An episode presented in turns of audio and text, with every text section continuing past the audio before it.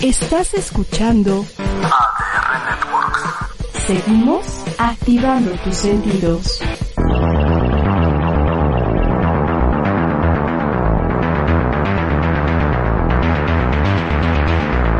Hola, soy Juan Francisco Castañeda y estoy en ADR Noticias en compañía de un gran equipo de periodistas en México y el mundo. El mejor amanecer informativo inicia. Recuerda, aquí el que opina eres tú. Esto es ADR Noticias. Comenzamos.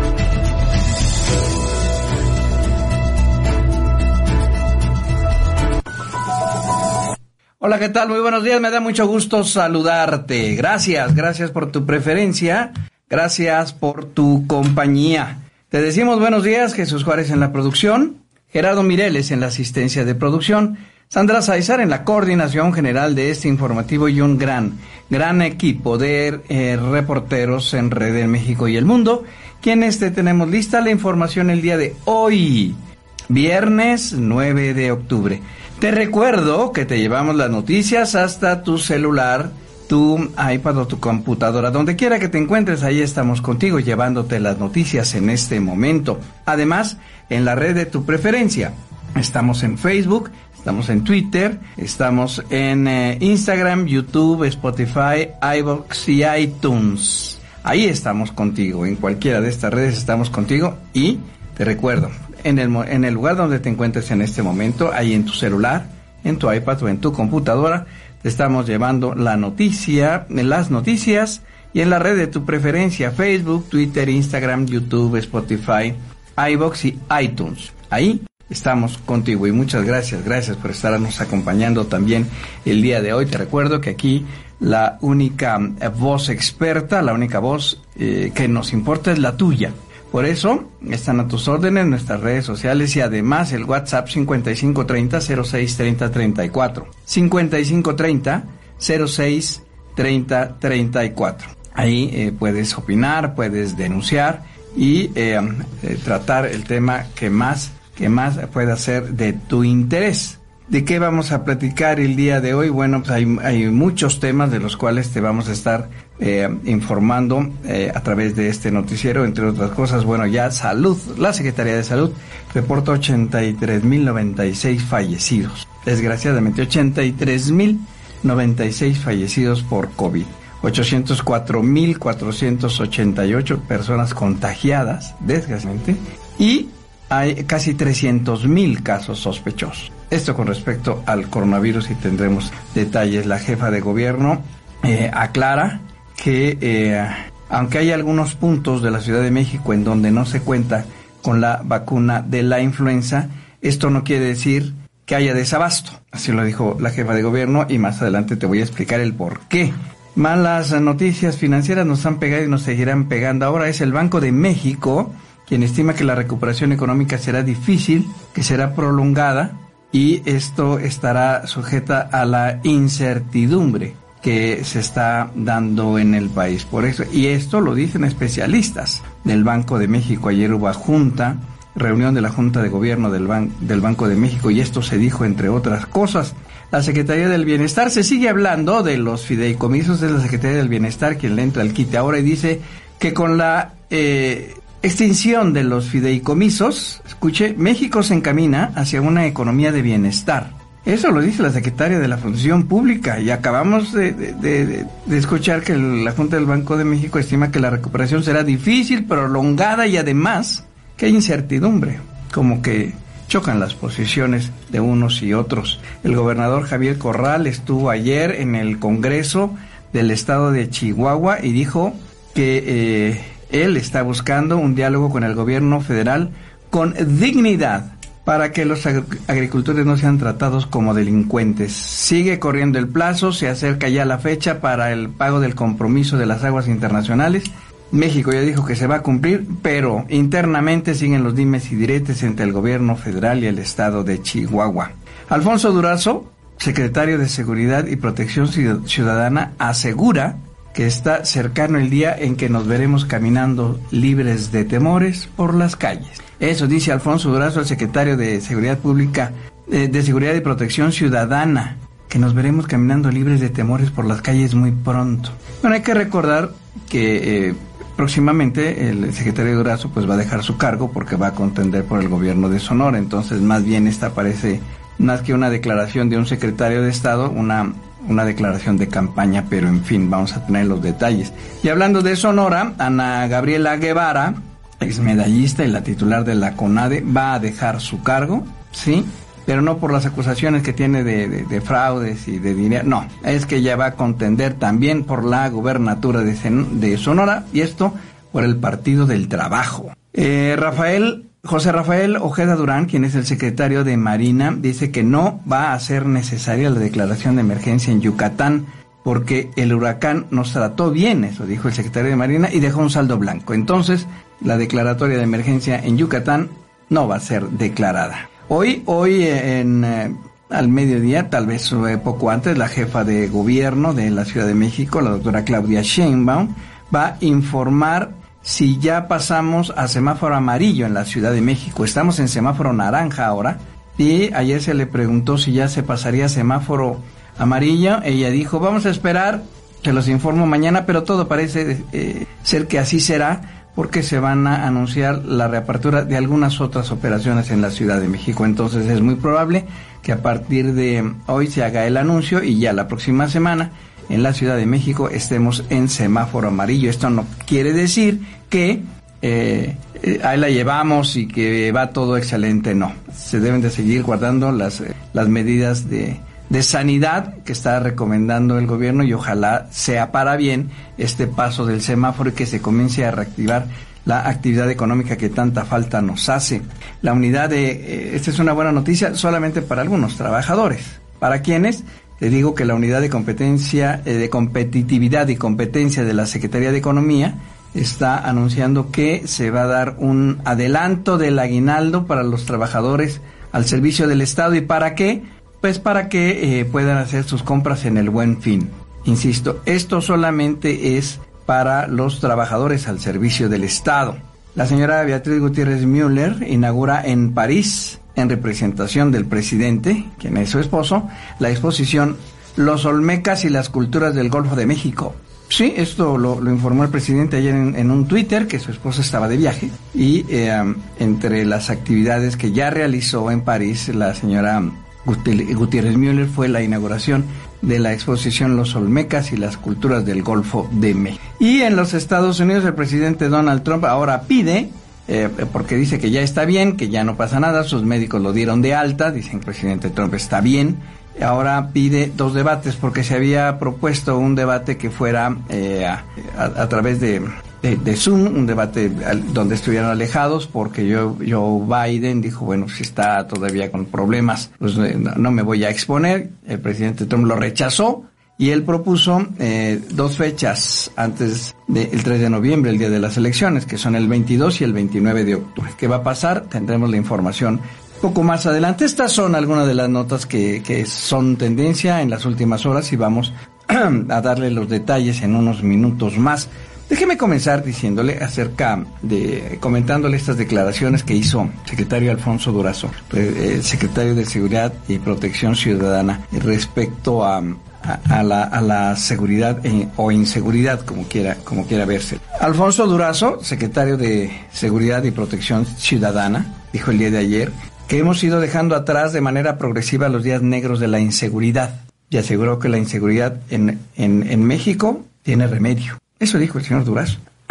y aseguró que está cercano el día en que nos veremos caminando libres de temores por las calles. Insisto, eh, esto más parece ser una declaratoria eh, política que le dio un secretario de Estado porque la violencia en, México no para a pesar de los informes y, de las gráficas y de las y de todo lo que se quiera de todo lo que se quiera decir, pero no no no lo veo. Yo no lo veo. Esto dijo el, de, el secretario Duroso eh, y dijo que si no hay justicia no habrá paz y no habrá tranquilidad y no se logrará de la noche a la mañana, pero, can, pero cantaremos victoria, que no quepa duda, dijo el secretario Durazo, con el esfuerzo limpio y comprometido de todas y todos nosotros. Así lograremos finalmente regresar la paz al país y la tranquilidad. Y es que ayer hubo la Conferencia Nacional de Secretarios de Seguridad. Estuvieron presentes todos y allí habló el secretario Durazo. La pregunta que te hice en redes y te hago ahora es, ¿tú crees ¿Tú le crees al secretario Durazo en esta declaración de que está muy cercano el día en que nos veremos caminando libres de temores por las calles? Vamos a estar recibiendo tu, eh, tu opinión y la daremos a conocer en el transcurso de este informativo. Vamos, vamos a Palacio Nacional. Comenzó la conferencia mañanera. Habla el presidente. De el poder. El poder dimana del el pueblo, el pueblo, el pueblo, el pueblo y servirle. Para eso estamos aquí. Y eso da mucha fortaleza, mucha tranquilidad, eh, seguridad, y eso es lo que estamos haciendo. Y la oposición, pues como es eh, natural, como es lógico, vienen tiempos electorales, ya están. Pre-campañas que formalmente no se hayan declarado, ya muchas cosas se hacen con propósitos electorales. Esto de Chihuahua permite cumplir con el compromiso, entregar el agua, pues es electoral, sin duda, al grado de que si hubiesen cumplido compromiso, porque esto lo estamos tratando desde diciembre del año pasado,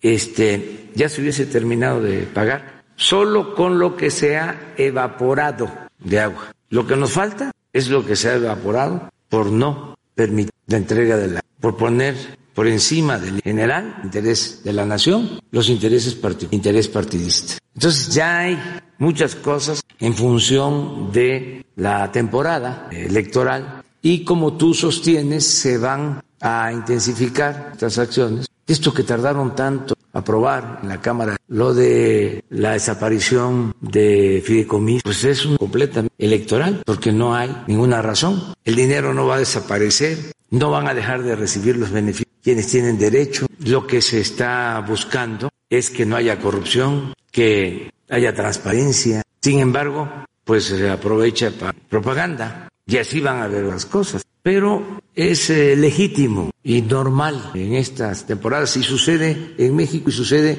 en todo el mundo. No hay que extrañarnos y sí garantizar las libertades. Hoy me gustó mucho un artículo que sale de Cepeda, sí, Jorge Cepeda, acerca de que, que gritan de que no hay libertad de expresión. No les asiste la razón porque nunca, lo he dicho varias veces, lo voy a seguir, desde la época del presidente Madero se había atacado tanto a un presidente como ahora. Nadie es perseguido, no hay censura, no estoy hablando a los directores o a los dueños de los periódicos o a los dueños de las estaciones de radio o a los dueños de las concesiones de televisión para que eh, despidan a un articulista, a un comentarista incómodo, que nos moleste. No, hay libertad plena. No es como antes. Entonces, este, eso se va a seguir garantizando tanto en medios como también el derecho de manifestación. Les comento porque a lo mejor no se sabe nosotros hacíamos manifestaciones en el Zócalo. Bueno, eso sí es de dominio público, eso es sabido.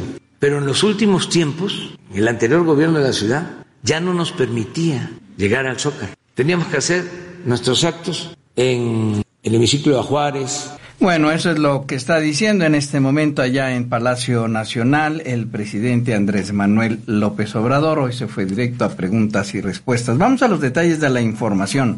Alejandra Martín. ¿Qué tal, Juan Francisco? Te informo que a 10 días en que se llevará a cabo el electoral para renovar las 84 alcaldías de Hidalgo, muere por COVID-19 candidato el pasado 8 de agosto. Fue internado por ocasiones respiratorias la vida en la batalla con el COVID. La condición del abanderado de Nueva Alianza había sido reportada como grave y fue necesario tubar. Tras ser confirmada la Nueva Alianza, reconoce el trabajo de que durante varias semanas sin candidato. Cabe destacar que ya cuatro. El primero fue el aspirante al alcalde Baño, el candidato a la presidencia de Hidalgo, así como el candidato del partido. Segunda localidad donde hasta aquí la información. Muy buen día y gracias Alejandra Martín. Ignacio Mendíbil. Juan Francisco, muy buenos días, te saludo desde Durango, Durango y bueno, pues te informo que el coronavirus sigue haciendo de las suyas y ahora pues llegó a lo que es la Grey Católica. El arzobispo de Durango, Faustino Armendari, suspende sus actividades pastorales debido a que contrajo el COVID-19 y en un comunicado oficial de la misma arquidiócesis informa a la feligresía católica que su pastor, Faustino Armendari, salió positivo de la prueba COVID donde se expone la suspensión de actividades públicas para evitar el contagio. El 12 de octubre de este año se impondría el palio arzobispal en la catedral de esta ciudad que tendría que ser eh, pospuesta hasta que recupere la salud, por lo cual pidió una plegaria para que todos quienes están padeciendo de esta pandemia encuentren la recuperación para poder seguir sirviendo a Dios y a todos.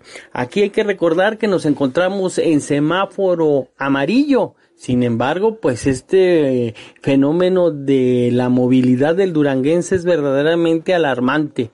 Pareciera que estamos en semáforo verde.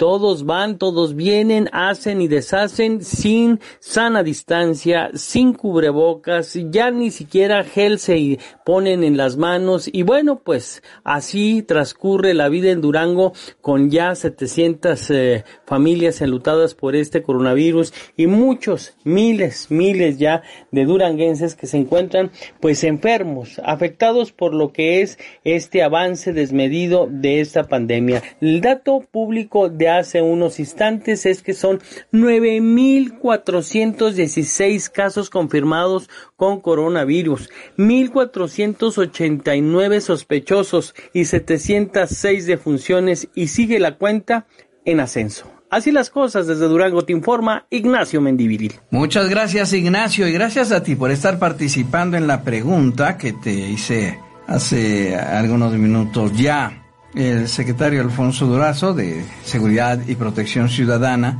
aseguró que está cercano el día en que nos veremos caminando libres de temores por las calles. ¿Tú le crees? José Miguel Gutiérrez dice buen día a usted y a su equipo de trabajo. Otro que vive en su burbuja. Yo lo quiero ver sin guaruras, en una combi del Estado o andar por las carreteras del país que cuando menos te lo esperas o te roban o secuestran o se les ocurre un tiroteo. Estos señores del poder han perdido una visión objetiva de la realidad y se recargan una demagogia enfermiza.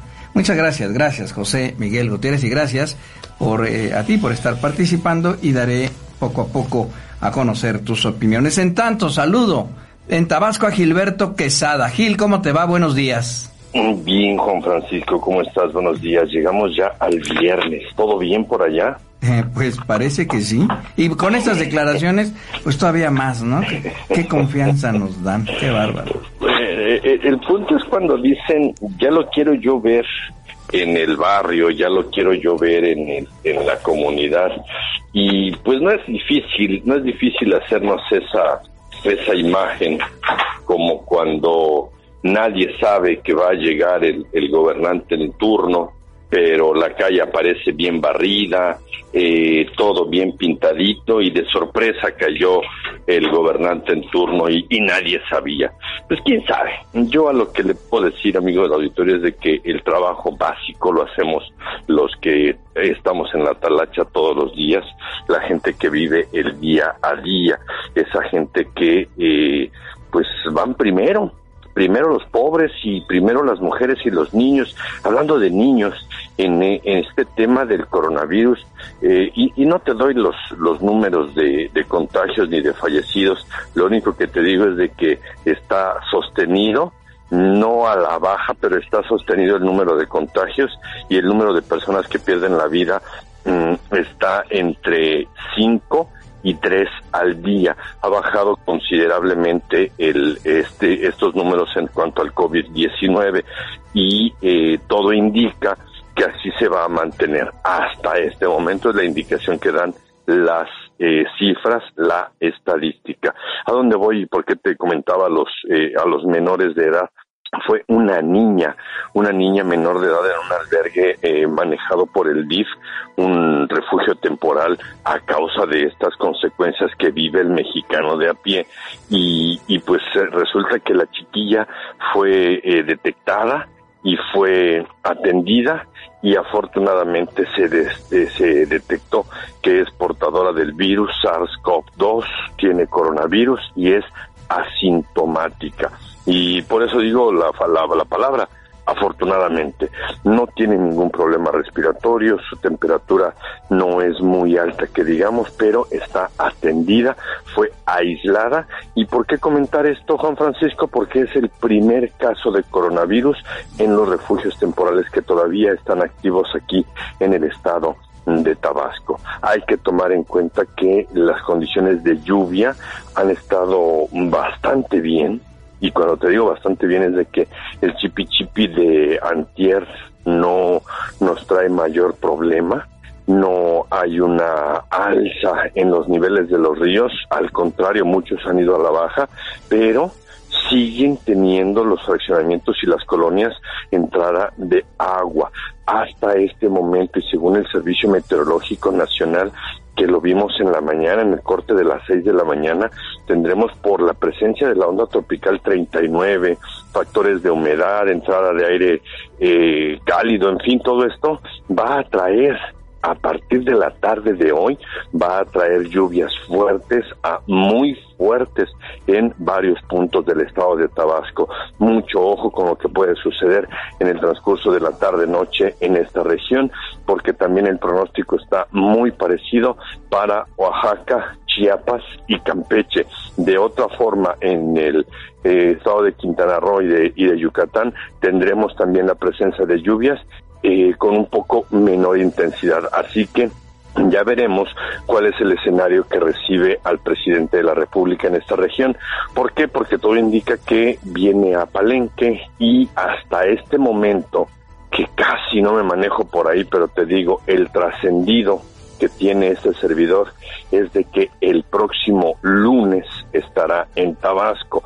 A partir de hoy, luego de la mañanera, nos dicen que viene a la zona de Palenque y mucho nos eh, hacemos la idea de que aterriza no directamente en Palenque, de que aterriza aquí en, en Villahermosa y luego de aquí viaja por carretera y se va para la, la finca que tiene allá en Palenque para hacer los trabajos que, que corresponden a la, a la agenda que está marcada este día, Juan Francisco.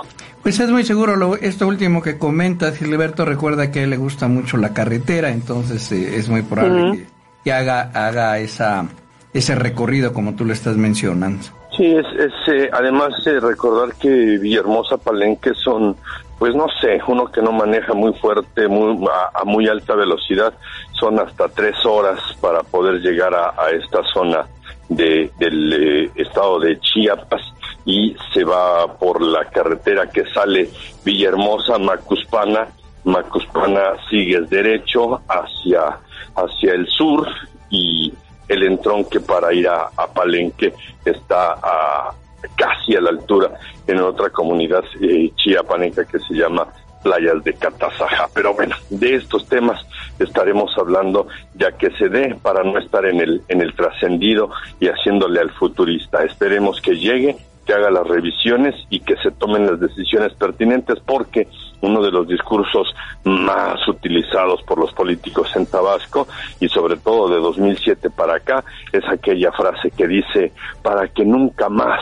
se vuelva a inundar Villahermosa. y estaremos muy pendientes de tu información, Gil, que tengas buen fin de semana. Me, me encantó tu, tu, editorial en la risa, ¿eh? Me encantó. eh, bueno, así quedamos, Juan Francisco. Así quedamos, y, Gil. Y para todos mis compañeros, éxito y que sigan los éxitos. Muchas gracias, Gilberto. Buen día. Buen fin de semana para Buen todos. fin de semana. Gracias, Gilberto Quesada, allá en Tabasco. Vamos a Oaxaca. Pablo Mejía. Juan Francisco, auditorio, muy buenos días. Oaxaca es el estado en donde se tiene el menor número de muertes por municipio, esto por la COVID-19. Así lo reveló un informe del Consejo Nacional de Evaluación de la Política de Desarrollo Social, el Coneval, eso a través del visor geoespecial de la pobreza y la COVID-19 en los municipios de México. En el último reporte se informa que en México hay 697 municipios donde no se han presentado fallecimientos por esta enfermedad. El 57% de estos municipios son de Oaxaca. Le sigue en segundo lugar el vecino estado de Puebla con el 6.5% y en tercer lugar se ubica Veracruz con el 6%. El estudio revela que la mayor cantidad de fallecimientos por la COVID-19 se da en las zonas metropolitanas y los municipios de la frontera norte. El informe del Coneval indica que el 90% de los municipios de todo México se han reportado al menos un caso de la COVID-19. Solo en 248 municipios del país no se han registrado ni un solo contagio.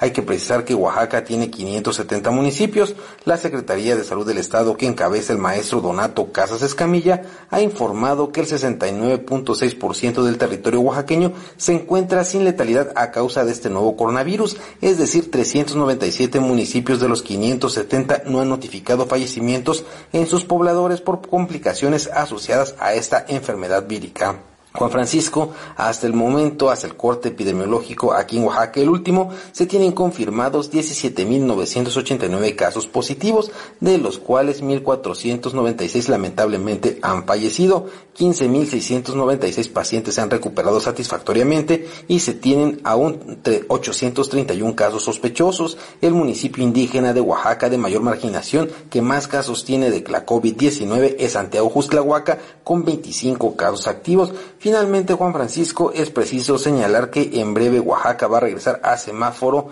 naranja epidemiológico de la COVID-19, así lo indicó el gobernador Alejandro Murat y señaló algo muy importante, que mientras no exista una vacuna o un medicamento específico para la COVID-19, todos tendremos que cuidarnos responsablemente. Juan Francisco, auditorio, mi reporte desde Oaxaca. Muchas gracias, Pablo Mejía. Vamos al Estado de México. Félix Hernández. Francisco, informarte que el gobierno de Qatar donará a Nezahualcóyotl 100 mil cubrebocas, 20 mil pares de guantes desechables y 3 mil caretas para uso y protección de la población y de los policías para protegerse del COVID-19. El embajador excelentísimo Mohamed Al-Kuwari, a nombre del gobierno y del pueblo de Qatar, entregó de forma simbólica una parte de los insumos al alcalde Juan Hugo de la Rosa García ante la subsecretaria de Relaciones Exteriores Marta Delgado Peralta y la secretaria secretaria de Economía de Puebla, Olivia Salomón Vivaldo. El edil agradeció la entrega de los insumos que precisó serán de vital utilidad para frenar los contagios, pues se distribuirán gratuitamente en mercados, tianguis y unidades del transporte público de Nezahualcóyotl, mientras que las caretas y guantes serán destinadas a la protección de la Policía Municipal. En Nezahualcóyotl se han registrado hasta el último reporte de la Secretaría de Salud un total de 7.482 casos confirmados y 1.149 de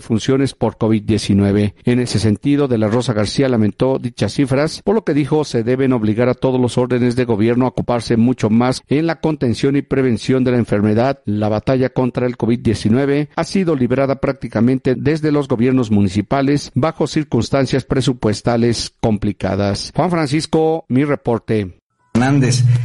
La jefa de gobierno aclaró que la campaña de vacunación contra la influenza, esa no se va a detener. la gente ha acudido bien, por eso eh, se acabaron las primeras dosis, pero, pero esto no va a detener la campaña de vacunación. Sandra Saizar.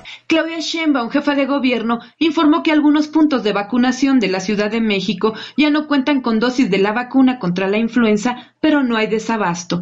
Dijo que el primer lote se agotó, ya que las personas que se tenían programadas para 15 días se vacunaron en la primera semana. La jefa de gobierno aclaró que la Secretaría de Salud Federal dota semana con semana o cada 15 días de las vacunas y lo que estaba programado para los primeros 15 días, pues prácticamente se vacunó en la primera semana.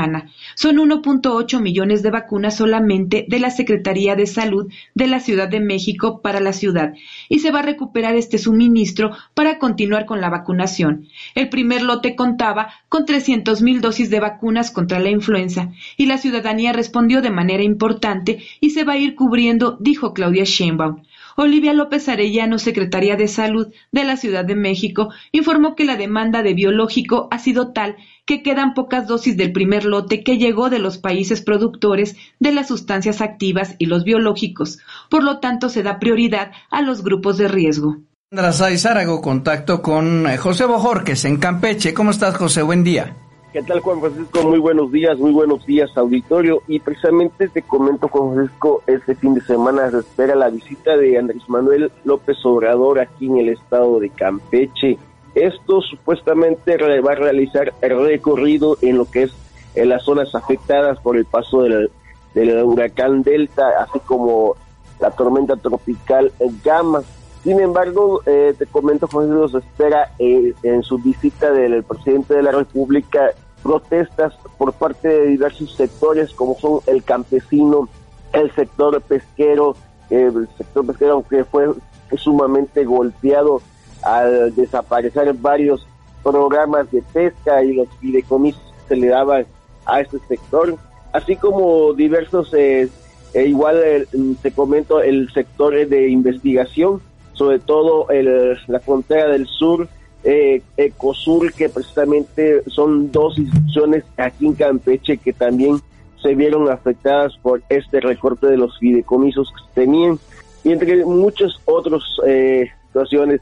Algo muy importante también, como se esperan, la protesta de los habitantes que viven precisamente en la zona urbana cercano a las vías del tren esto eh, luego de que las empresas eh, constructoras que están a cargo precisamente de la construcción de, estas vías férreas donde estaría pasando el tren Maya han estado hostigando precisamente a las familias para que desalojen sus viviendas, pagándole alrededor de 1.200 pesos el metro de lo que es eh, la vivienda donde están asentados, ya que según ellos es tramo federal, por ello le compete a la autoridad federal de estar desalojando a, a las familias que se encuentran asentadas a los costados donde estaría pasando este tren Maya. Por otra parte, Juan Francisco, te comento también ahí en torno a este regreso de clases, la Secretaría de Educación Pública, la Secretaría de Salud y el gobierno del Estado eh, deben acordar el posible regreso a clases presenciales de manera gradual y sistematizada en Campeche esto deberían considerar una revisión a detalle de algunos indicadores que representan riesgos para prevenir y proteger y no poner en riesgo la salud y la vida de los estudiantes y maestros, opinó precisamente el secretario general de la, sección 4 del Sindicato Nacional de Trabajadores de la, Educación, Moisés Mascap, esto en una reunión que anunció el titular de la CEP, Esteban Moctezuma Barracán, el subsecretario de Salud Federal Hugo López Gatel y el gobernador de Campeche Carlos Miguel Aiza González para abordar precisamente el tema de regreso a las aulas. Indicó que el, el CENTE estará atento para que no se ponga en riesgo la vida y la salud de nadie y especialmente el caso de los docentes y el personal de apoyo y asistencia de la educación que pertenecen a grupos vulnerables en su historial de salud, quienes aún en semáforo verde sin la vacuna no se deben exponer al contagio. Por lo que está en juego esta crisis de salud, vale la pena tomar las mejores decisiones a tiempo, ya que la educación se recupera con la participación de maestros y padres de familia.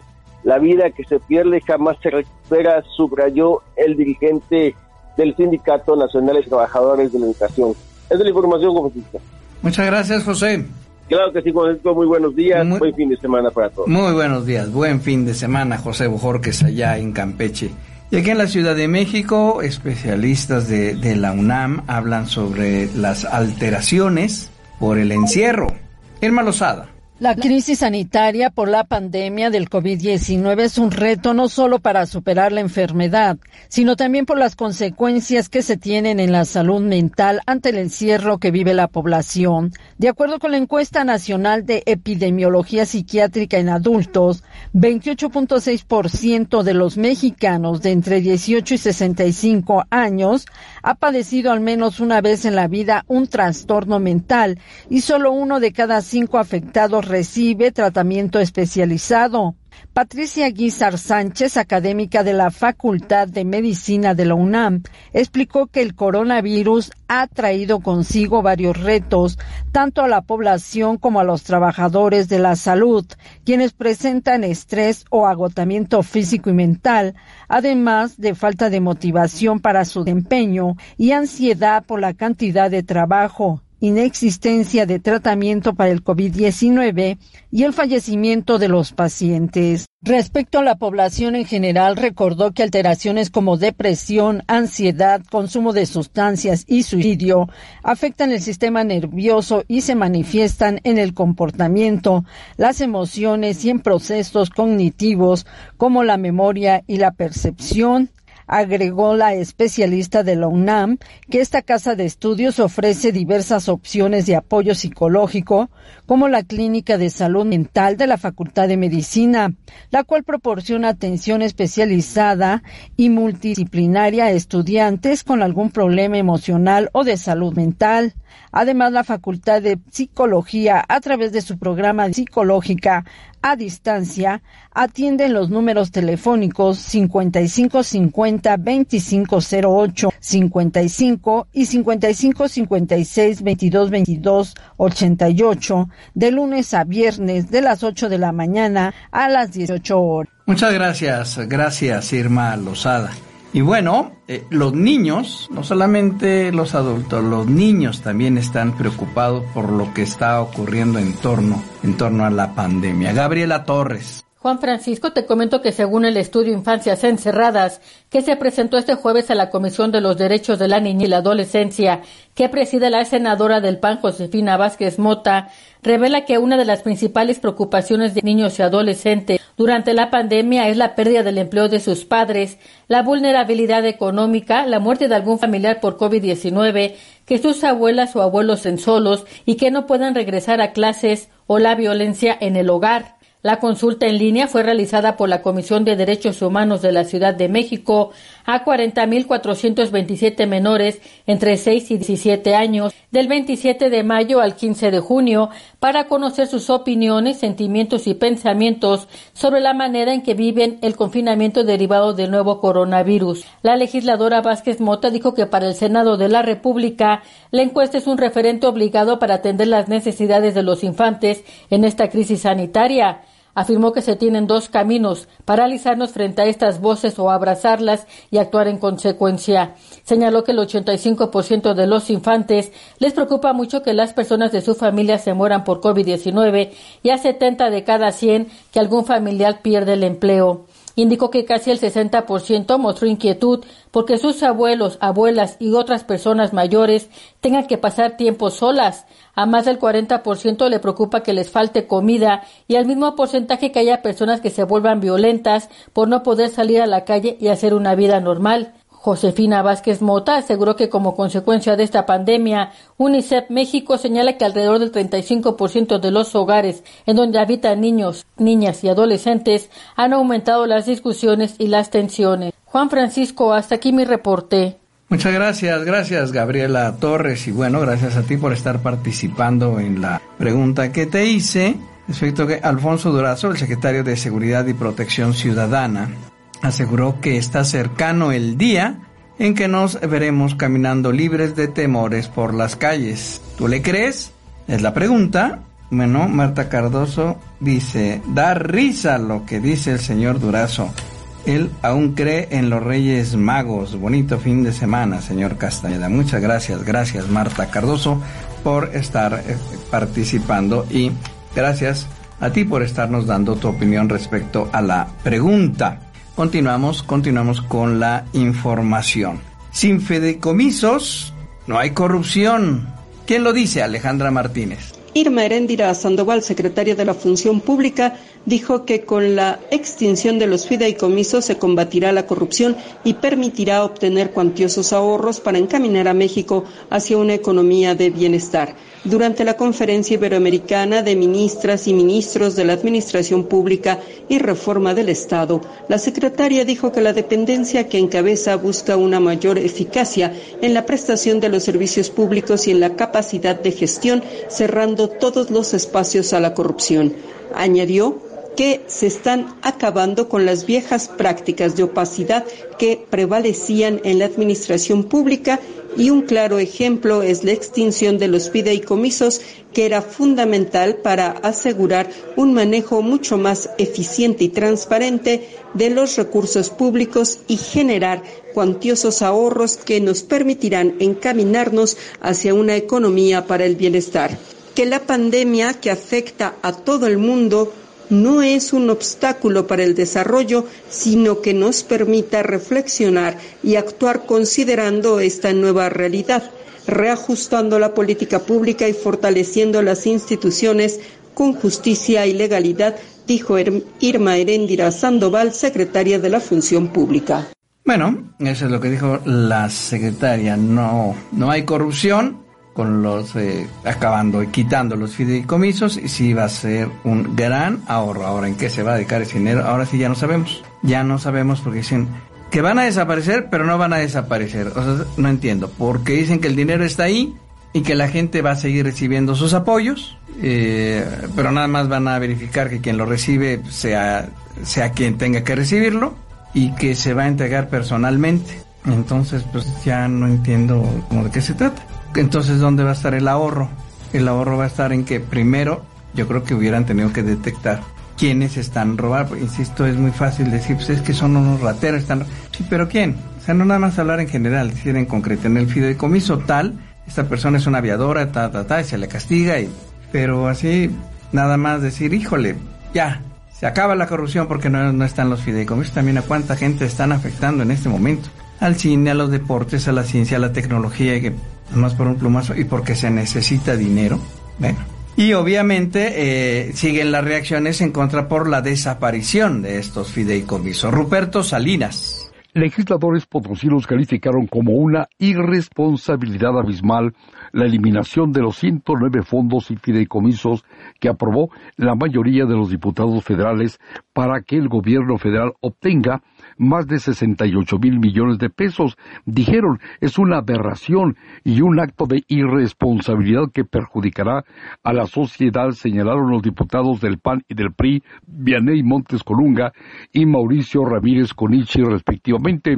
Lamentaron que pese a las protestas de la oposición, se eliminaron sobre todo los fondos para la atención de emergencias, el llamado FONDEN, el Fondo para el Deporte de Alto Rendimiento, y los fondos de ciencia y tecnología, decisión que debe de ser corregida y revertida por eh, los integrantes del Senado de la República. Al respecto, la diputada del Grupo Parlamentario del PAN en el Congreso del Estado, Vianey Montes Colunga, dijo que la decisión tomada por los legisladores federales de Morena y sus aliados es una atrocidad, así la llamó, que perjudicará directamente a distintos sectores vulnerables de la sociedad que dependen de estos apoyos para hacerle frente a sus necesidades. Por lo anterior, expuso que es necesario que los integrantes del Senado de la República se concienticen sobre el riesgo que representa avalar una decisión de esta naturaleza que desgraciadamente es un capricho del presidente de México con el único fin de obtener recursos para el manejo de su contentillo, dejando en un estado de indefensión a varios sectores de la sociedad. Por su parte, el coordinador del grupo parlamentario del PRI en el Congreso del Estado, diputado Mauricio Ramírez Conichi también criticó la decisión tomada por los diputados federales de Morena y sus aliados y señaló que al haber eh, desaparecido los 109 fondos y fideicomisos es un acto de irresponsabilidad abismal que solo refleja la increíble capacidad de destrucción que tiene el llamado gobierno de la cuarta transformación. Juan Francisco, mi reporte. Muchas gracias, Ruperto Salinas. Y entre diputados se acusan de extorsiones.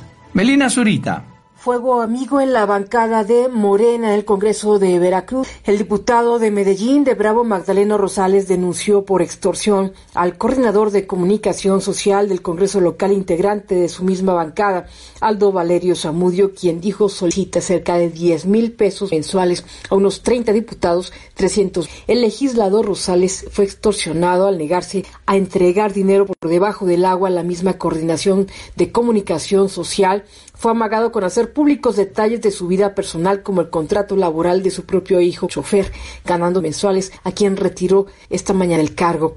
Aldo Valerio, coordinador de fungió en pasadas administraciones como secretario particular del entonces diputado Senyacen Cobar García, actual secretario, junto con el diputado Juan Javier, integraron la penal, además de solicitar a la Contraloría del Estado del gobierno de Cuitlagua, García Jiménez, investigue el destino de los cerca de 300 mil pesos mensuales, 6 millones de pesos desde que entró al cargo cuyo desvío de se desconoce hacia en Veracruz formó. Gracias, gracias Melina. Y vamos a Chihuahua. Ayer el gobernador Corral se presentó ante el Congreso. ¿Qué fue lo que dijo? Alejandra Martínez nos informa. El gobernador Javier Corral, al comparecer ante el Congreso de Chihuahua, dijo que busca un diálogo con el gobierno federal con dignidad en el que los agricultores no sean tratados como delincuentes y su gobierno como conspiración. El gobernador fue convocado por los integrantes del Poder Legislativo Estatal para comparecer en relación al conflicto del agua. En ese marco, Corral aceptó que el tema se sobrepolitizó y reiteró que la situación actual obedece a una omisión cometida por la Comisión Nacional del Agua en el 2015 que olvidó pagar el ciclo de riego 34 a pesar de que había agua en todas las presas. El gobernador criticó la militarización de las presas a través de la Guardia Nacional y de la decisión de la Federación de abandonar las mesas de coordinación de seguridad en la entidad. Además, rechazó que el gobierno de Chihuahua actuara conspirando en las mesas de seguridad. Esta decisión es lo que más nos preocupa. Condicionar la cooperación muestra un talante autoritario y vengativo. Además, ataca el espíritu del pacto federal. Agregó el gobernador Javier Corral que no ha denostado a la Guardia Nacional de manera generalizada, sino que ha hecho señalamientos específicos por el actuar de algunos elementos en sucesos como el asesinato de Jessica Silva acompañado por los presidentes de las unidades de riego y los funcionarios estatales que han abordado el tema, Javier Corral aseguró que Chihuahua nunca se ha negado a apoyar a México a cumplir el Tratado de Aguas de 1944 y menos, dijo, busca causar un conflicto internacional.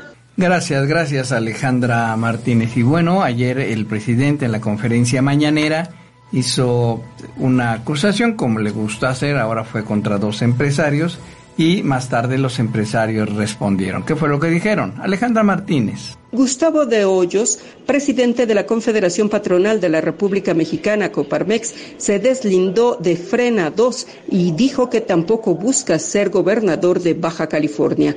A través de su cuenta de Twitter, Gustavo de Hoyos dijo que la Coparmex, a pesar de llevar más de 90 años participando en la vida pública, es una organización empresarial apartidista. El presidente Andrés Manuel López Obrador dijo que un Frente Nacional anti-AMLO, un Frena 2, estaba encabezado por Claudia X González y Gustavo de Hoyos, presidente de la Coparmex, y los acusó de que lo que buscan es el billuyo, el dinero. También dijo el presidente que Claudio X González y Gustavo de Hoyos representan a un sector del PAN y este de Coparmex aspira a ser gobernador de Baja California y Claudio algo debe estar aspirando, dijo López Obrador. Es que ya vienen las elecciones y quieren ser una oposición moderna, propositiva y que ellos son los que van a jugar ese rol, dijo el presidente. Gustavo de Hoyos, presidente de la Coparmex, se deslindó de Frena 2 y de que busca una candidatura al gobierno de Baja California. Muchas gracias, Alejandra Martínez. Y bueno, hubo reunión en el Banco de México y hubo importantes declaraciones con respecto a la economía en México. ¿Qué fue lo que se dijo? Entre otras cosas, nos informa Sandra Sáizar. La Junta de Gobierno del Banco de México estima que la recuperación económica será difícil y prolongada y está sujeta a incertidumbre. Considera que podría durar de dos a seis años o incluso hasta una década si se considera el Producto Interno Bruto per cápita en un contexto en el que es probable que la pandemia dure más tiempo. La inversión está deprimida y factores como los plantones la inhiben aún más. El Banco de México dijo que plantones continuos, las tomas de infraestructura ferroviaria y de casetas de peaje, el resurgimiento del robo de combustible y el aumento en la inseguridad desalientan la inversión privada necesaria para un crecimiento económico sostenido. Agrega que la falta de apoyo fiscal suficiente aumentará el riesgo de daños de largo plazo en el aparato productivo, especialmente en el caso de las pequeñas y medianas empresas, y en este entorno combinado con un ambiente de negocios desfavorable, limitará la recuperación de la inversión. La Junta de Gobierno del Banco de México dijo que hay riesgos para la actividad económica y destacó las implicaciones sobre la actividad productiva derivadas de la evolución de la pandemia y existe una alta probabilidad de un rebrote en el corto plazo. Muchas gracias, gracias Sandra César. Y a propósito de estas tomas a las cuales hacía referencia la Junta de Gobierno del Banco de México, hay, hay amenazas en Veracruz. ¿De quiénes? Melina Zurita informa. Maestros amenazan con tomar carreteras y la Secretaría de Educación de Veracruz desaparece programas de escuelas de tiempo completo. Afectaría a más de 65 mil alumnos de estos 45 planteles de educación básica en Veracruz. Este día, profesores de escuelas de programa de tiempo completo realizaron una manifestación en las afueras de la oficina de la Secretaría de Educación de Veracruz. Exigen reconozcan el pago del periodo de agosto a diciembre al informarles que este programa desaparecería de manera oficial a través de una circular que emitió la Secretaría el 11 de septiembre. La Subsecretaría de Educación Básica, a través de Maritza Ramírez Aguilar, dijo que hay que recordar que este programa de escuelas de tiempo completo está destinado a alumnos y alumnas de escuelas públicas de educación básica que cuentan con ambientes que les permitan lograr mejores condiciones de aprendizaje integral además de la ampliación de la mejora de 6 a 8 horas diarias de educación. También destina a menores en condiciones de vulnerabilidad y provee alimentación a los alumnos en Songolica y en lugares donde estas 345 escuelas primarias se verían afectadas sin los recursos financieros que se redujeron en las escuelas completas. El programa de tiempo a millones de alumnos, más de mil preescolar básica, se verían afectados. En Veracruz formó. Gracias, gracias Melina Zurita. Y, pues bueno, estas eh, tomas, estas, eh, estos bloqueos en carreteras, en vías ferroviarias, por supuesto, generan cuantiosas pérdidas. Amanda Bautista. Francisco, con gusto de saludarte y de informarte que debido a los bloqueos de las vías del tren por parte de normalistas y de una ala de la Coordinadora Nacional de Trabajadores de la Educación Sección 18, son diversas las afectaciones aquí en mi. Según la Asociación de Industriales del Estado, las protestas han originado que 25 trenes permanezcan sin cumplir con su itinerario programado de traslado de mercancía a diversos, que 1930 contenedores ya cargados no puedan salir del puerto de Arocárdenas y 1.230 contenedores estén pendientes de carga. 85 contenedores de carga han sido cancelados. Estos son independientemente en total.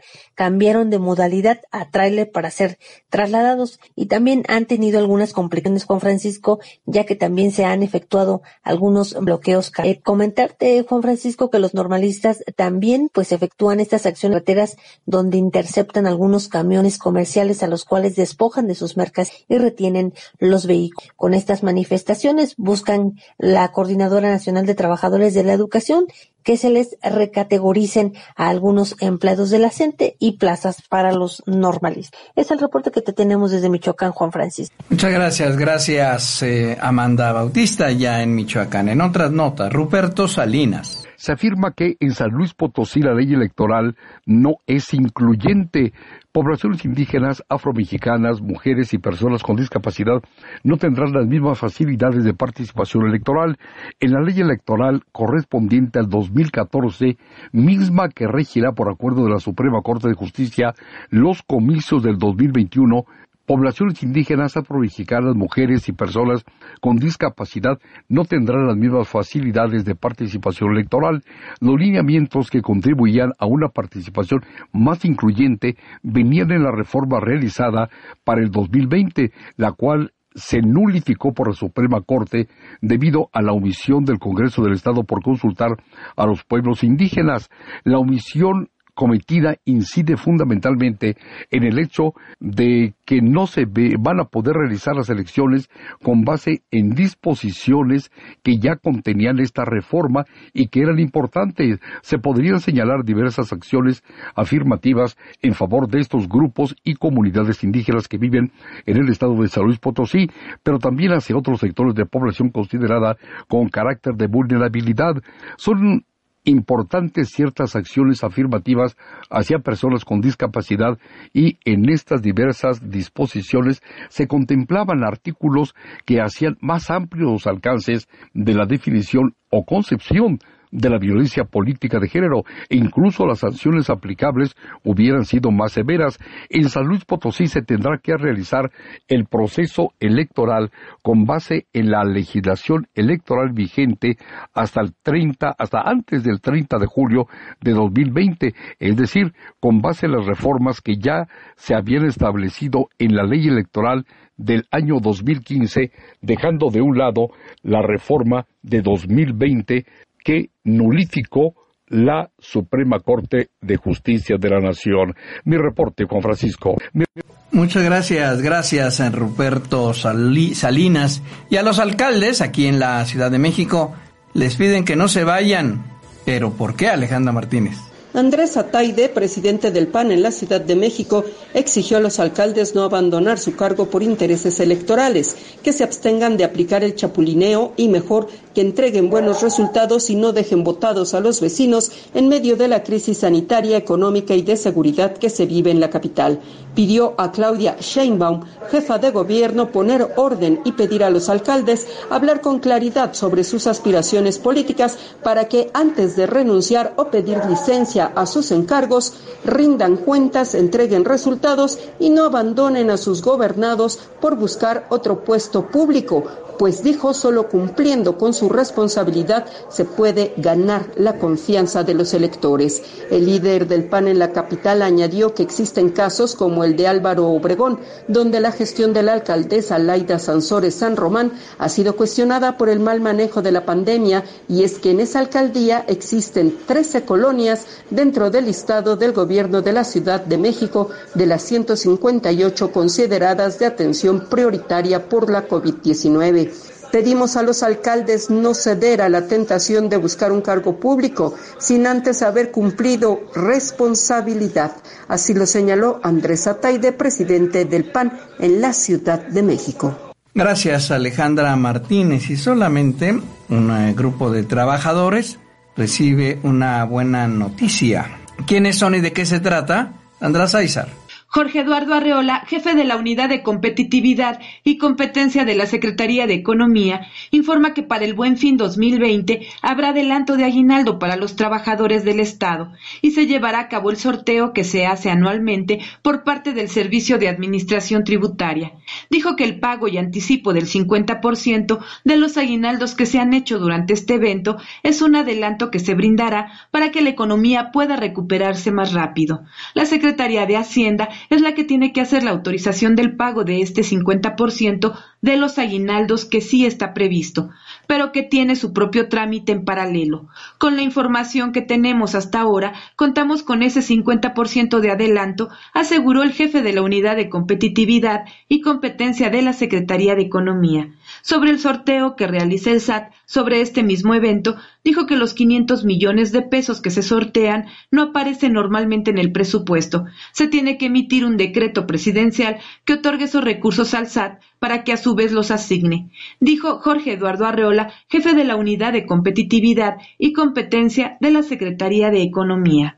Gracias, Sandra Saiza. Triste noticia para la familia de una regidora, Félix Hernández. Juan Francisco, informarte que la tercera regidora de Chicoloapan, Catherine Lisbeth Gómez Tirado, falleció durante una intervención quirúrgica estética, admitieron autoridades locales. La representante popular perteneciente al Partido Movimiento de Regeneración Nacional tenía 23 años de edad y, de acuerdo a fuentes del gobierno municipal, se habría sometido a una cirugía estética, pero la operación se complicó Por lo que Lisbeth murió de un paro cardíaco. La noticia fue confirmada a través de la página de Facebook de la presidenta municipal de Chicoloapan, Nancy Gómez, quien escribió que con profundo dolor lamenta la pérdida de la tercera regidora del ayuntamiento para los ciudadanos, una integrante de este gobierno municipal, para mí, mi mejor amiga. Adiós amiga, estoy segura que nos volveremos a ver. Gracias por compartir conmigo tantos buenos recuerdos, por formar parte de las decisiones de gobierno, por pensar siempre en lo mejor para nuestra gente, escribió la alcaldesa Nancy Gómez. Catherine Lisbeth Gómez Tirado se desempeñó como regidora del ayuntamiento de Chicoloapan desde el primero de enero del 2019 y fungió como presidenta de la Comisión de Mercados Central de Abasto y Rastros de Chicoloapan. Juan Francisco, mi reporte.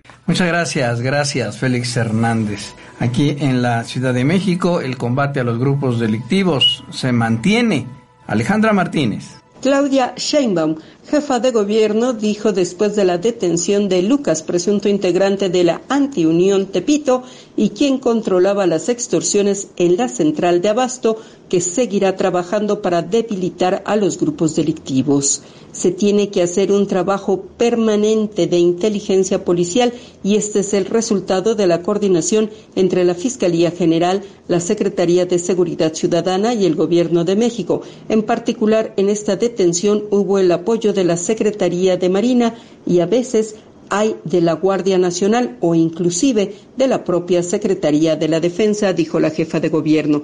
No puede decirse que ya se terminó con el crimen organizado, se tiene que seguir, se tiene que continuar de tal manera que pues se debiliten todos estos grupos delictivos y esto permite ir disminuyendo la delincuencia y sobre todo los delitos de alto impacto en la Ciudad de México, dijo Claudia Sheinbaum, jefa de gobierno.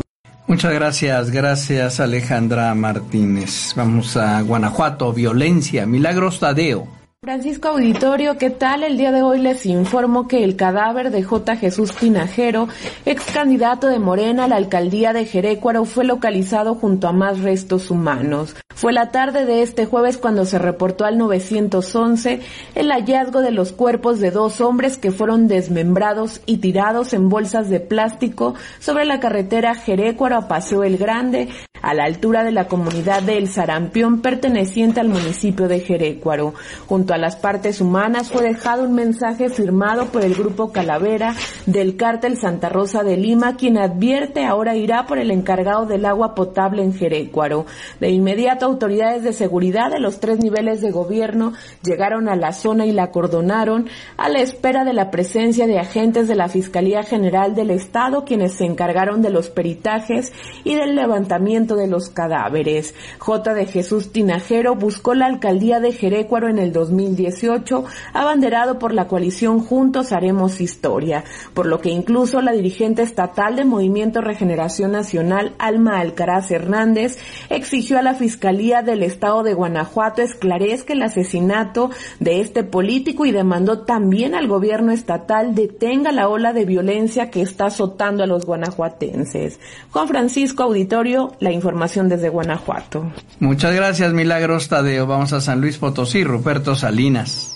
Comando armado irrumpe en un centro de justicia para llevarse a un detenido. Sujetos armados interceptaron el centro de justicia del municipio de Río Verde en el estado potosino para llevarse a un imputado por el delito de homicidio.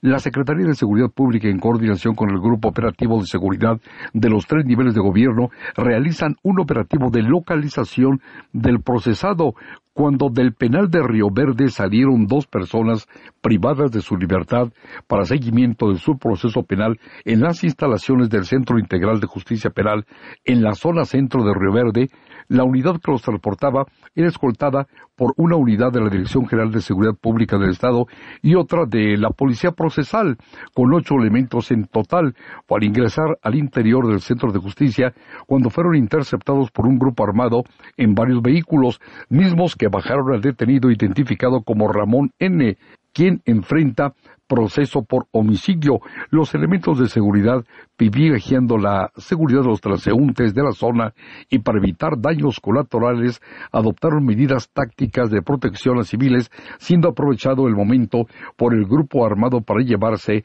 al eh, implicado, mientras que el otro procesado fue dejado en el lugar. Además, iniciaron un incendio en la unidad donde eran transportados los procesados. La Secretaría de Seguridad Pública del Estado hace un llamado a reportar cualquier actividad sospechosa al 911 o al número 086, además de solicitar que se permita el trabajo de las unidades de seguridad que se mantienen realizando el operativo. Mi reporte, Juan Francisco. Gracias, Ruperto Salinas. Melina Zurita. En Veracruz, dos coyotes fueron asegurados por la Secretaría de Seguridad Pública. A través de la Policía Estatal también rescató a 48 migrantes de nacionalidad Guatemala, Honduras y El Salvador en el municipio de Aguadulce, Coatzacoalcos, al sur del estado, en los límites con Izguatlán del sureste. Y mismo detuvo a dos presuntos polleros que viajaban con las mismas personas como parte del operativo interestatal Veracruz-Tabasco en coordinación con las fuerzas del orden, inspeccionaron un autobús de pasajeros en la carretera federal 180 de Agua Dulce, donde encontraron a dos hondureños. En una segunda revisión identificaron a ocho personas más. Tres vehículos del servicio urbano permitieron encontrar a 14 centroamericanos. También cerca del ejido 5 de mayo de Coatzacoalcos, los oficiales en estos operativos encontraron en una camioneta Toyota a ocho hombres y siete mujeres originarias del Salvador.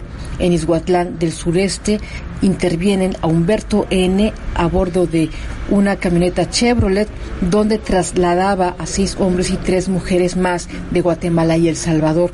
Todos fueron trasladados a la garita migratoria de Acayucan para iniciar la repatriación a sus países de origen. En Veracruz informó Melina Zurita. Muchas gracias, Melina Zurita. Hago contacto con Luis Enríquez y su periodismo a ras de suelo. Buenos días, Luis. Hola, ¿qué tal? Buenos días, Juan Francisco. Buen día, auditorio. Para te conocer las diferentes movilizaciones, déjate comento que en estos momentos está acercándose una brigada de sistema de agua de la Ciudad de México, derivado de una fuga de agua. Este es a un costado del Panteón Dolores, en Constituyentes y Puente del Toro. En cuestiones de movilizaciones tendremos las siguientes el día de hoy. Se espera a las 10 de la mañana una concentración que saldrá de la Comisión Federal de Electricidad rumbo a la Secretaría de Gobernación.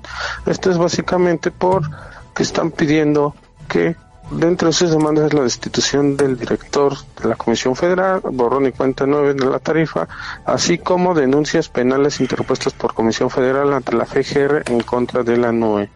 De igual manera, Juan Francisco, mencionar que esperamos una caravana, una concentración rodada y tendrán dos actividades, una es en el Zócalo Capitalino y otra en la Estación Periférica Oriente, línea 12 del Sistema de Transporte Colectivo Metro.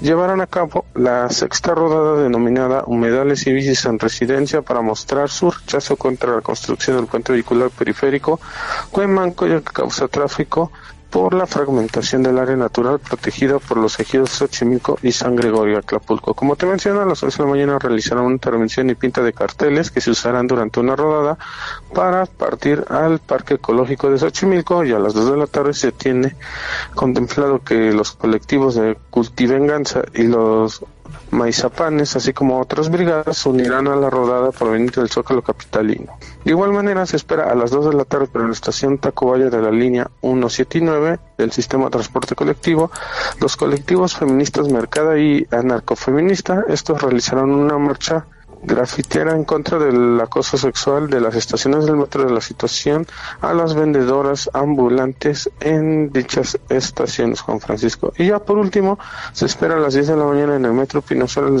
del sistema de transporte colectivo metro que estén los movimientos de los pueblos, comunidades y organizaciones indígenas, los cuales estos realizarán una venta y exhibirán sus productos para por la jornada por el pan, la salud y el trabajo. Hasta aquí sería lo más relevante que vamos a tener el día de hoy. Seguimos al pendiente. Buenos días. Gracias, buenos días Luis. Un buen día. Buen día. Tiempo del tiempo, Sandra Sáizar.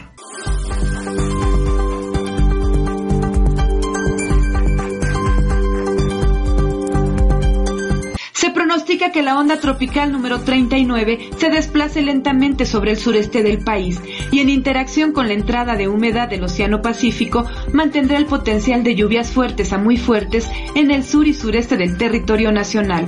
Un canal de baja presión sobre la península de Yucatán en interacción con el ingreso de humedad asociada a delta generará lluvias fuertes a muy fuertes con descargas eléctricas en Tabasco y la península de Yucatán. Finalmente prevalecerá ambiente frío durante la mañana con temperaturas por debajo de los 5 grados Celsius y heladas en zonas altas del norte, centro y oriente de la República Mexicana, mientras que para el Valle de México se pronostica ambiente frío con heladas matutinas en zonas altas de la región, cielo medio nublado con lluvias aisladas en la Ciudad de México e intervalos de chubascos con descargas eléctricas en el Estado de México, ambiente cálido durante el día. En la Ciudad de México se pronostica una temperatura máxima de 26 a 28 grados Celsius y una mínima de 11 a 13 grados Celsius, mientras que para la capital del Estado de México la temperatura máxima será de 23 a 25 grados Celsius y la mínima de 3 a 5 grados Celsius. Juan Francisco es el reporte del tiempo.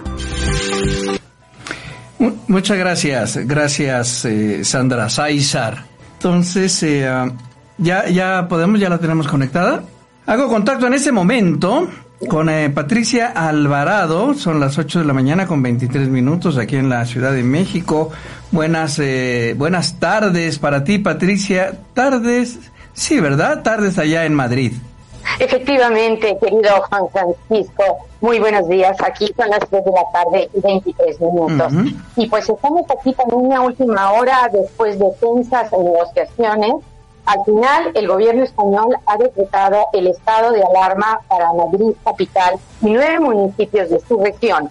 Este decreto que entrará en vigor pues en los próximos minutos, tiene que publicarse en el boletín oficial del Estado, em, declara que no se puede ni entrar ni salir sin una causa muy justificada de la capital española ni de estos nueve municipios que tienen 100.000 habitantes cada uno. La Constitución avala el estado de alarma y se aplica en el caso de emergencias sanitarias como una epidemia. A partir de este momento habrá un gran despliegue de agentes, 7.000 nada menos, policías y guardias civiles que van a vigilar las entradas y salidas a Madrid. Alrededor de 5 millones de ciudadanos se van a ver afectados por estas restricciones a la movilidad que van a durar 15 días. Se da la circunstancia que esta tarde comenzaba un puente por la festividad del Día del Pilar, el próximo 12 de octubre, y se esperaba que millones de ciudadanos se desplazaran. Y esa circunstancia está detrás de la decisión de imponer el estado de alarma que se decidió en un Consejo de Ministros extraordinario celebrado en el Palacio Presidencial de la Moncloa en Madrid este mediodía. El ministro de Sanidad desaconsejó que los capitalinos se desplazaran a otros puntos de España para no extender los contagios por COVID-19. Además, también Salvador Villa, el titular de Sanidad, acaba de comparecer ante los medios y ha precisado en qué consisten las medidas de restricción. Juan Francisco, no van a ser las mismas que eran draconianas como la primavera pasada, que fue un encierro total. La gente se podrá mover con un salvoconducto para ir a trabajar, al médico, a la universidad o para cuidar a personas enfermas. Los restaurantes estarán abiertos hasta las 10 de la noche con una capacidad del 50%. Aforo en gimnasios también será del 50%, al igual que los comercios. En las iglesias será del 30%. Las reuniones privadas serán de un máximo de seis personas Incluso si familiares o amigos se reúnen en restaurantes, no podrán sobrepasar esa cifra. Apenas ayer jueves se ha decretado un confinamiento parcial que teníamos en Madrid desde hace unos días en municipios y el Tribunal Supremo, el Tribunal Superior de Justicia ordenó que se levantara este confinamiento. Al gobierno de la nación no conveniente que los madrileños recuperaran totalmente la libertad de movimiento en este momento, ya que España tiene 850.000 contagios, hay más de 72.000 muertos y el 25% de los casos de coronavirus se encuentran en Madrid. El ritmo de contagios va a un promedio más o menos de 12.000 500 al día. Y te comento, Juan Francisco, que el texto ante esta situación dio un discurso en Barcelona en una entrega de premios pidió unidad para la económica. El rey Felipe VI intenta mediar en un ambiente de división política. Juan Francisco. Pati, ¿nos podrías repetir, por favor, porque se cortó un poco tu, tu, comunicación cuando comenzaste a hablar de la visita, de esta polémica visita del rey a, a Barcelona? Claro que sí. Eh, sí, eh, sí, te comento, Juan Francisco, que el rey Felipe VI, pues ante esta situación de división política, dio un discurso en Barcelona en una entrega de premios al sector empresarial. El monarca pidió unidad para afrontar la incertidumbre económica. Y pues el rey intenta mediar para, para que pues las aguas vuelvan a su cauce. Y como suele suceder cada vez que va a Barcelona, grupos de independentistas se reunieron en torno al lugar donde el rey entregaba los premios para protestar por su presencia. Juan Francisco. Correcto, Pati. Muchísimas gracias por tu, por tu información. Gracias y buenas tardes allá en Madrid. Pues muchas gracias, muy buen día. No sé si ustedes tienen puente y bueno, nosotros lo tendremos que pasar en Madrid, pero bueno, un día de descanso el lunes no viene mal. pues que descanses, Pati, muchas gracias. Feliz fin de semana. Gracias a ustedes. Feliz fin de semana, Patricia Alvarado, allá en Madrid, en España.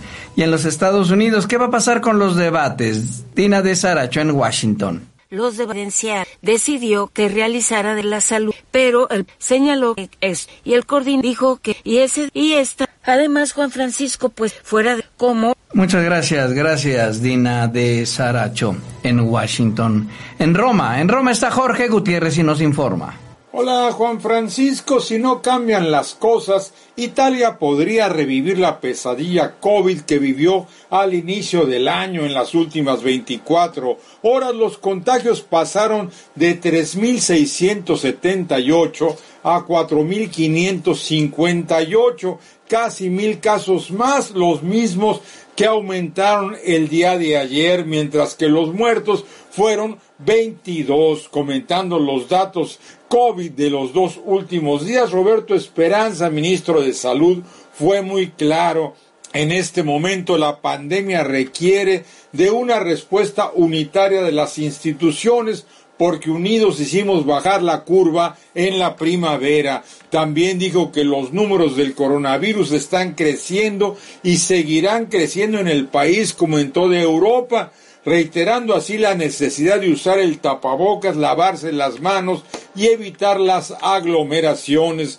No debemos bajar la guardia, tenemos que recuperar aquel espíritu de sinergia y unidad nacional que nos acompaña desde siempre en los momentos más difíciles, exclamó el ministro. También el jefe de gobierno, Giuseppe Conte, habló de la necesidad de una colaboración institucional porque el punto de fuerza de nuestro sistema, dijo, es la coordinación entre gobierno central y gobiernos territoriales. El llamado de ambos no es de extrañar, la difusión del COVID sigue aumentando en todas las regiones del país y de seguir así podría poner en dificultad al sistema sanitario nacional.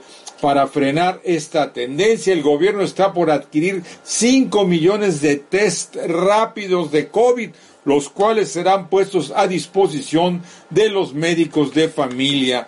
De no movernos, corremos el peligro de alcanzar los 16 mil contagios diarios, dijo el epidemiólogo Walter Ricciardi, aclarando que esto Italia lo podría evitar si la gente se hace test antivirus, se pone la vacuna antiinfluencia y respeta las conocidas reglas anti-COVID. Pero mientras Italia intenta angustiosamente frenar el número de los contagios, el crecimiento de los mismos en los demás países europeos es exponencial. Ayer Europa superó los 6 millones de contagios en Francia, por segundo día consecutivo, se registraron más de 18 mil positivos al virus y 76 decesos.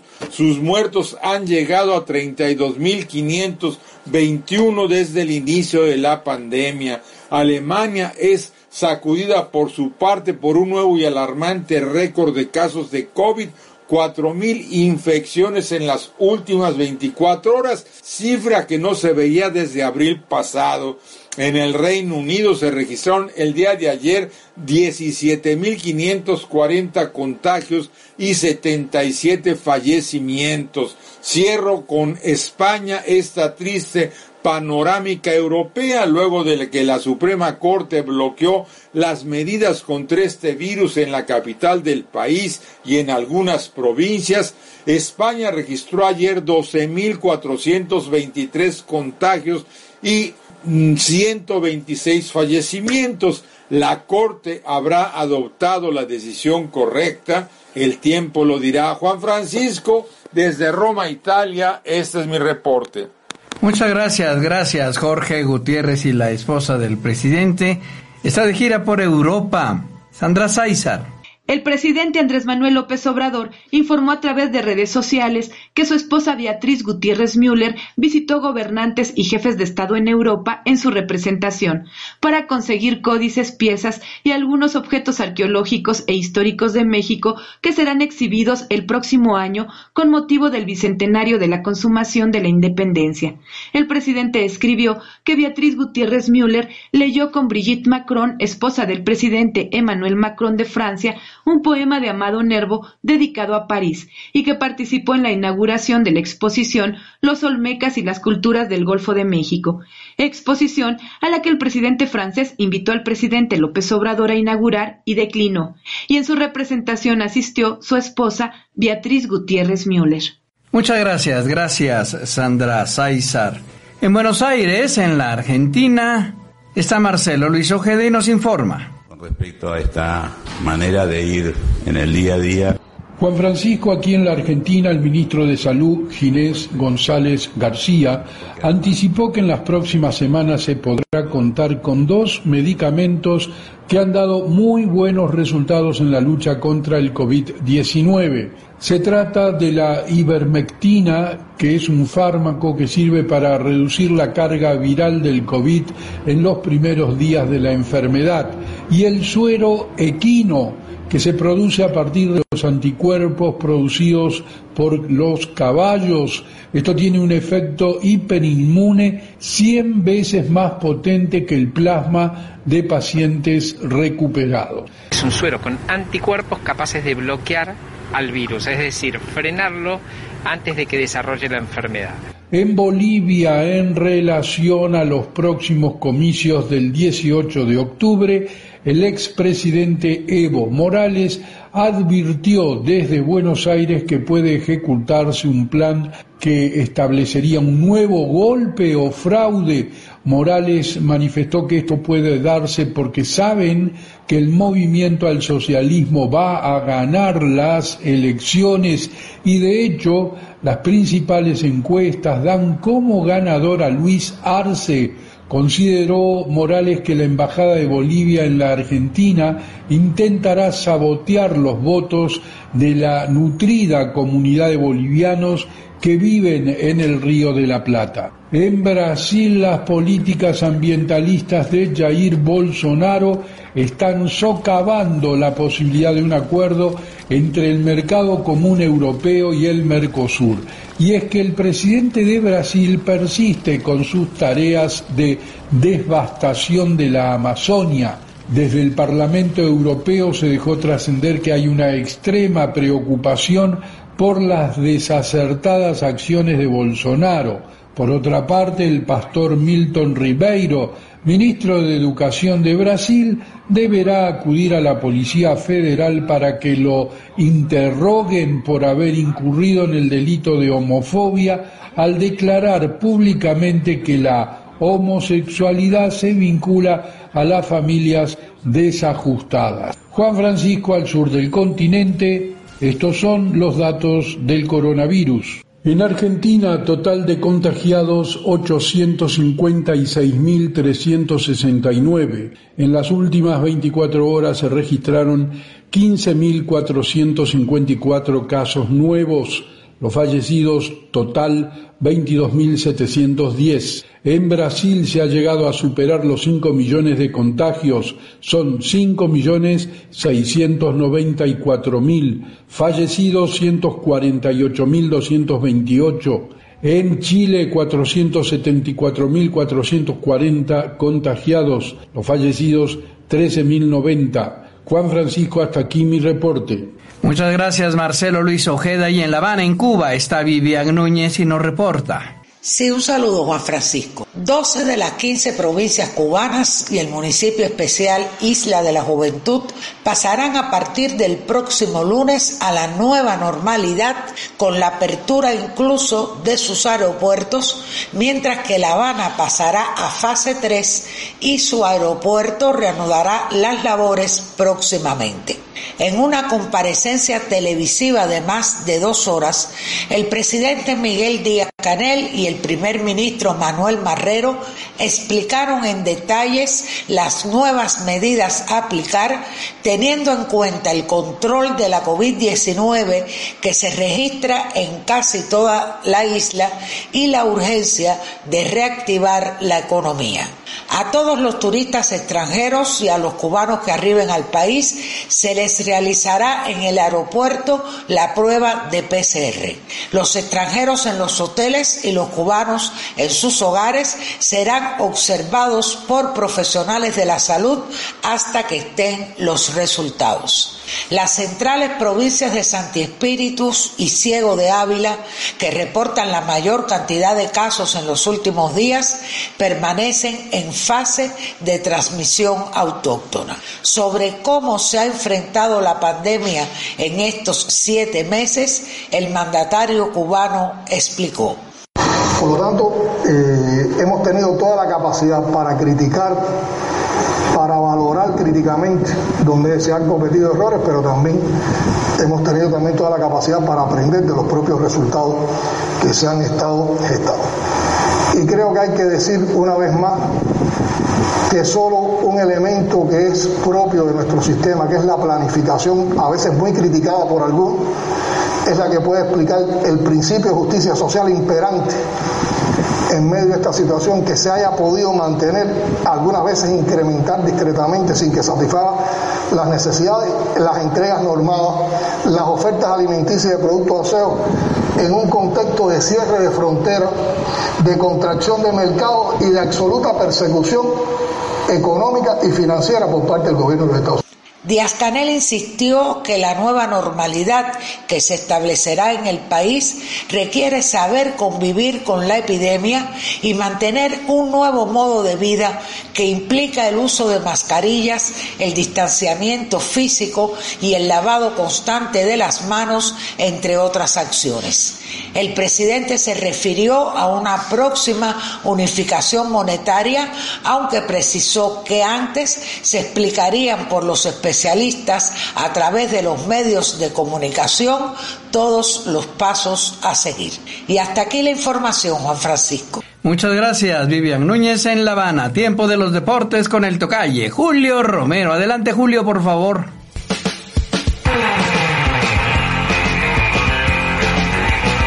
Tocalle, Juan Francisco Castañeda, me da mucho gusto saludarte al igual que todos nuestros amigos del auditorio. Sí, lo logramos, llegamos a la otra orilla.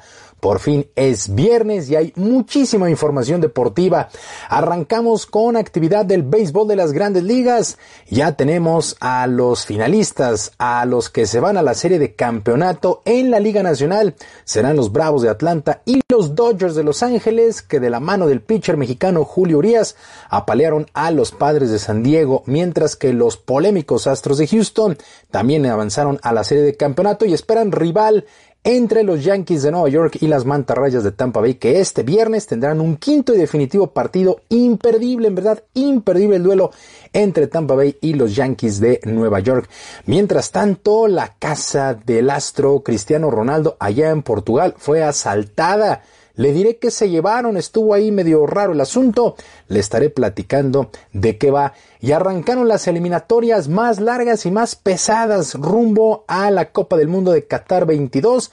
Son las de la Conmebol en Sudamérica. Por lo pronto, Argentina, con tanto de Lionel Messi, arranca con el pie derecho. Brasil entra en actividad el día de hoy mientras que lista la final en damas en el abierto de Roland Garros torneo de Grand Slam en el mundo del tenis. Así es que acompáñeme, vámonos rapidísimo con todos los detalles, no sin antes dejar de lado el triunfo de los Osos de Chicago, arrancó la semana 5 en la NFL. Vámonos rapidísimo con toda la información. Arrancó la semana 5 en el fútbol americano de la NFL y en un juego, la verdad, bastante emocionante, el equipo de los Osos de Chicago logró vencer 20 a 19 a los Bucaneros de Tampa Bay. El quarterback Nick Foles y el corredor David Montgomery se combinaron para este triunfo para el equipo de los Osos. Nick Foles lanzó 243 yardas, un pase de anotación y supera por lo pronto en el marcador a Tom Brady, que lanzó 253 yardas y un pase a las diagonales. Así es que con este resultado,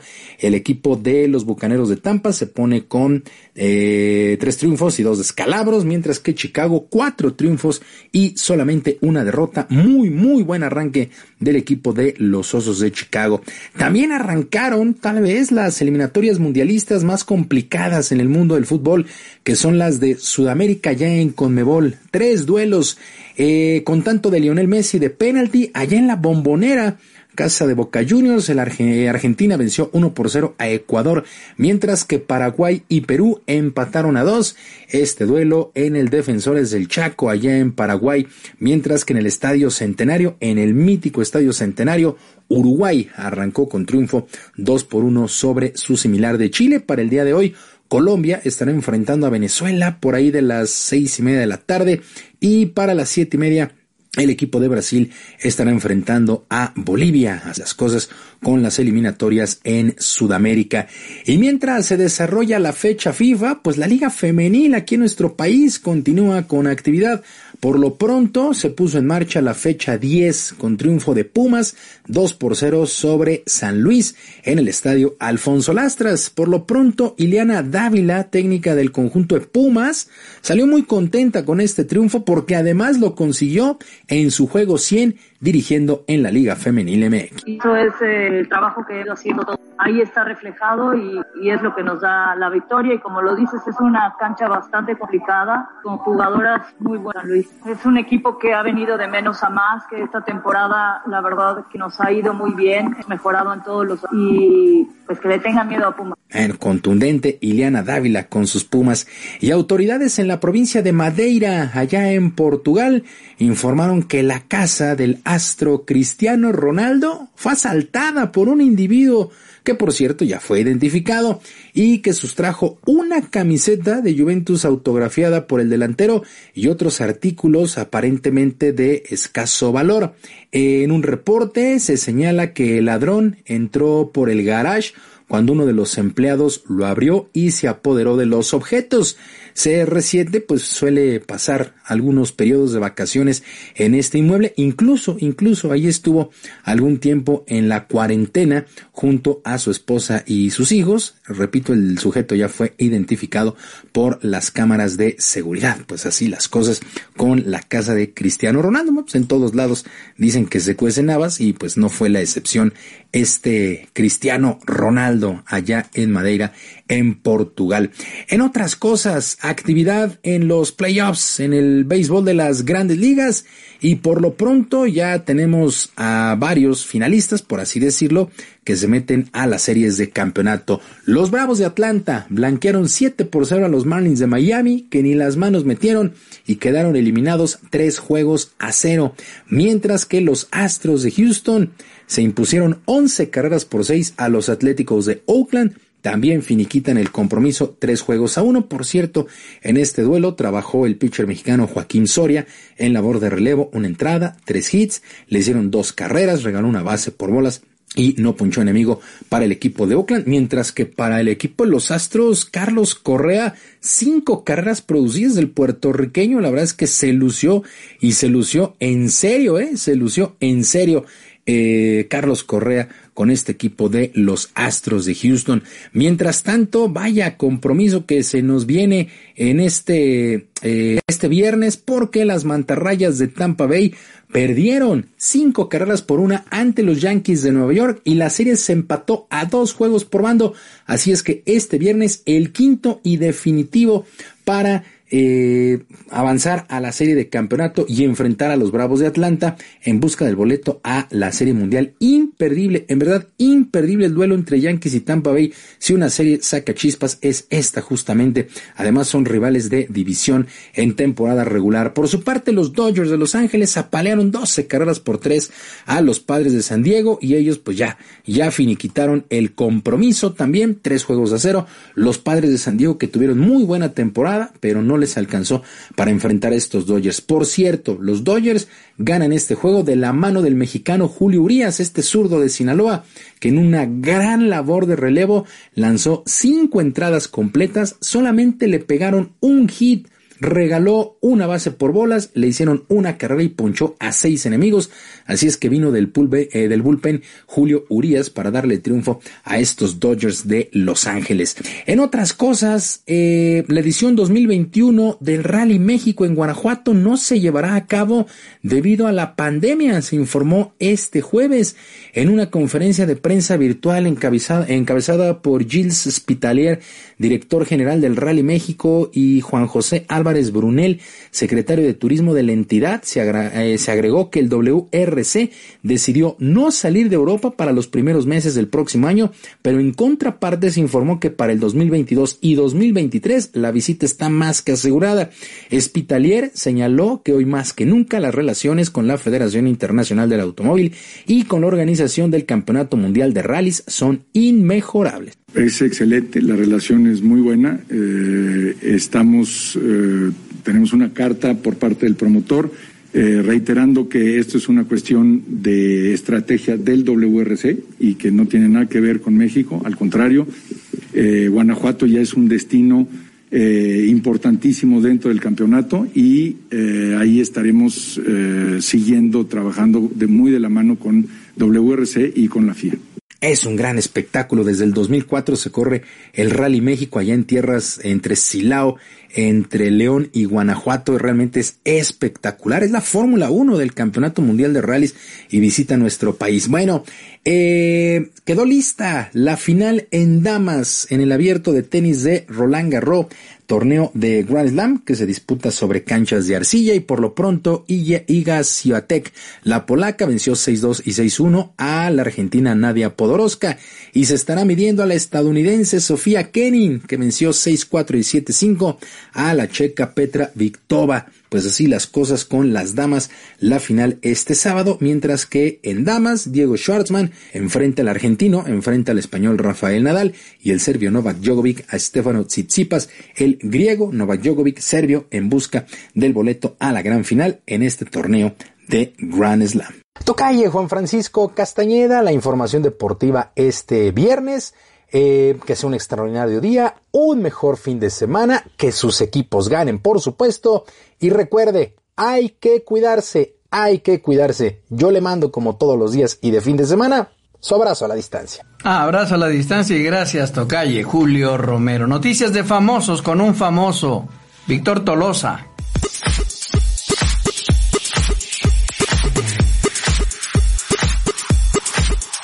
Hola mi querido Juan Francisco, un abrazo para ti y para todo tu público. Muy buenos días.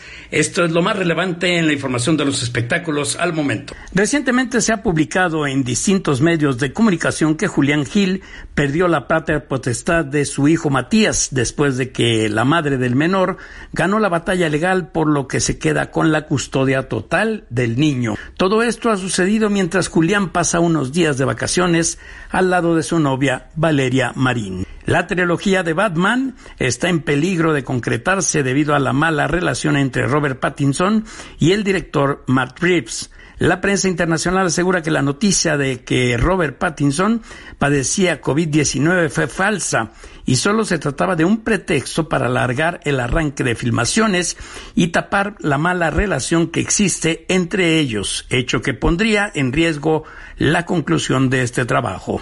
Algunos actores de Beverly Hills 90-210 respondieron a las acusaciones de Jessica Alba, quien aseguró que cuando grabó un par de episodios en esta serie le prohibieron hacer contacto visual con los protagonistas.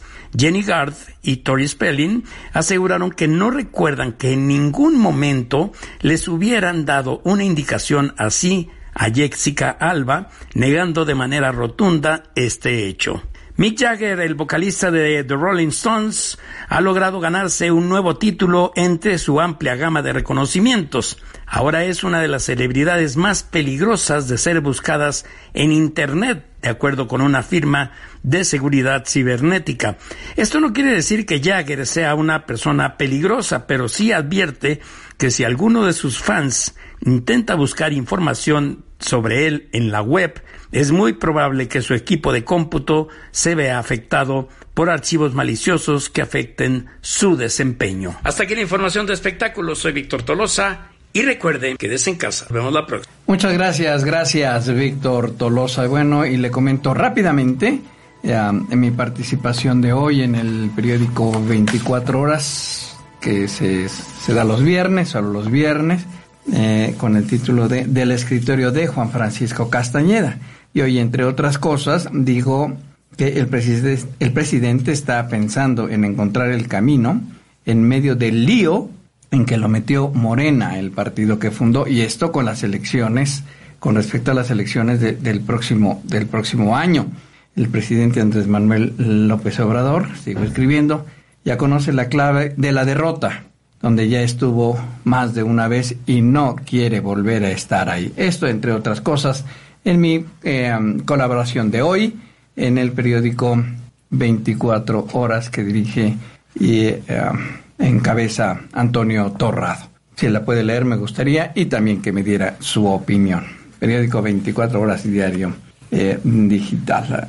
Está también en ahí la columna del escritorio de periódico 24 horas. Y bueno, ya nos vamos, pero antes le informo que eh, al abrir las operaciones bancarias en la ventanilla de los bancos, usted va a encontrar el dólar a la compra en 20.30 y a la venta en 21.70.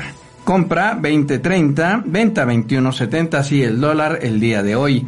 Ya nos vamos, gracias por su preferencia, gracias por su compañía. Te decimos gracias, Jesús Juárez en la producción, Gerardo Mireles en la asistencia de producción, Sandra Sáizar en la coordinación general de este informativo y un gran, gran equipo de reporteros en red en México y el mundo, quienes te llevamos la información el día de hoy. Yo soy Juan Francisco Castañeda y te invito para que nos acompañes el próximo lunes en punto de las 7 en ADR Networks con las noticias. Mientras nos volvemos a encontrar, que sigas pasando buen día y un mejor, mejor fin de semana. Gracias. ADR Noticias tiene para ti el poder de la información. Nos vemos y escuchamos el próximo lunes en punto de las 7. Esto fue ADR Noticias. Recuerda que aquí, el que opina eres tú.